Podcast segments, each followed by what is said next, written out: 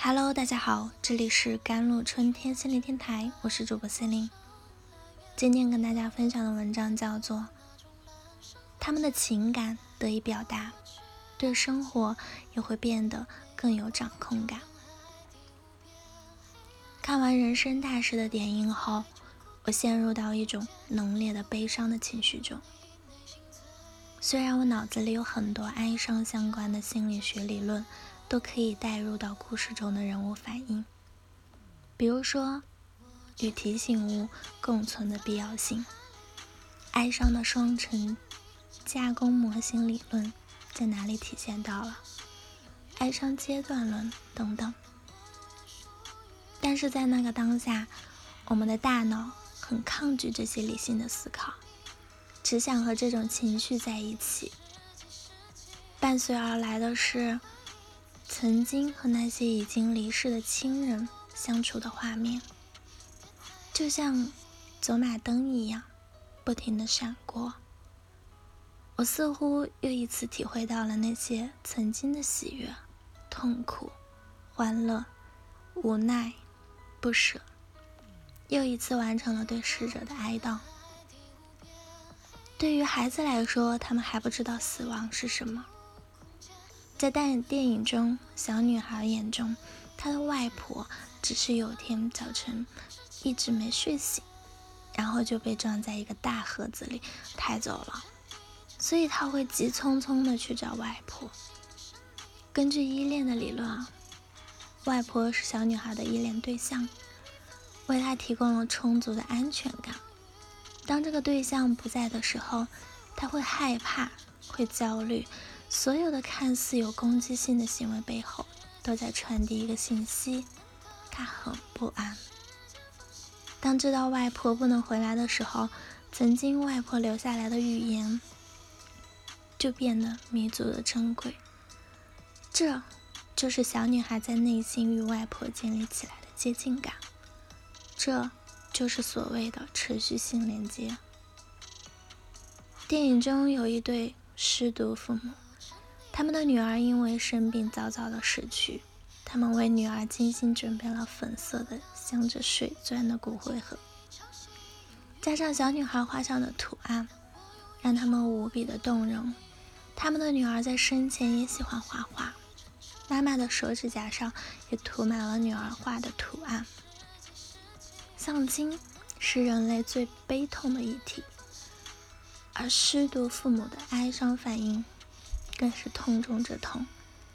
但愿这个痛特殊的骨灰盒，给这对父母带来的不仅仅是伤痛，也还有深深的爱。男主莫三妹最初是一个没什么出息、更没有什么责任感的街头混混，父亲、街坊、女友都瞧不上他。他的表演让我一度忘记了他的扮演者演员。朱一龙先生是多么内敛的一个人。父亲呢，在遗书中给出了他考题：“我不想要传统的丧礼，没意思。骨灰怎么处理就交给你了。”最后，他选择将父母的骨灰放入了烟花中。烟花在海边点燃的时候，三妹也愿意相信他完成了父亲的嘱托。我想到了每年的清明，七月十五都会有很多人祭祀的习惯。这些节日为丧亲者提供了一个非常宝贵的机会，就是允许人们表达哀伤。祭祀的时候，人们总是和逝去的人说说话、谈谈心。我不知道逝者能不能听见，但我知道这对于人生者而言，是他们很好的一个哀悼的机会。在哀悼的过程中，他们的情感得以表达，内心也变得更加平静与轻松，对生活也会变得更有掌控感。如果逝者可以听见的话，我想他们也许会更加的安详。电影开篇中，一些人对死亡的态度似乎是社会的大众的缩影。死亡是一件很让人忌讳的事情。不能说，说多了似乎就会厄运缠身。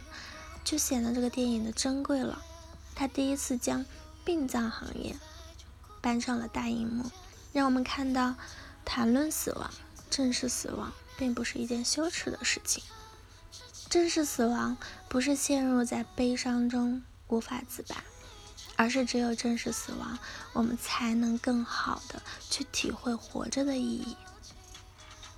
哀伤的双层加工型啊，很好的阐释了这一点。丧亲者的生活被分成了丧失和恢复两个部分，两个部分都有一些应激源。丧亲部分的应激源就在我一想到他我就很痛苦，我一看到他的遗物我就落泪等等。恢复部分的应激源就在于，虽然他不在，但生活还要继续。以前是他陪我做什么，现在换成了其他人等等。对于两个部分的应激源。人有不同的应对的方式，在这两个部分之间来回摆动，这才是一个适应性的过程，也是正常的哀伤的反应。就像电影里的小女孩那样，就会因为思念外婆而大半夜默默哭着看星星，也会逐渐适应新的生活，开始有了笑容。同时，需要提醒的是。如果丧亲时间超过半年而，绝大多数时间仍会回到与丧亲的部分，建议寻寻求专业哀伤咨询的支持。最后再次给大家推荐这部电影，它不算完美，但是在这个充满不确定性的疫情期，或许它可以让你看到内向，可以给自己一些安定感。好了。以上就是今天的节目内容了。咨询就是我的手机微信号：幺三八二二七幺八九九五，我是 Celine，我们下期节目再见。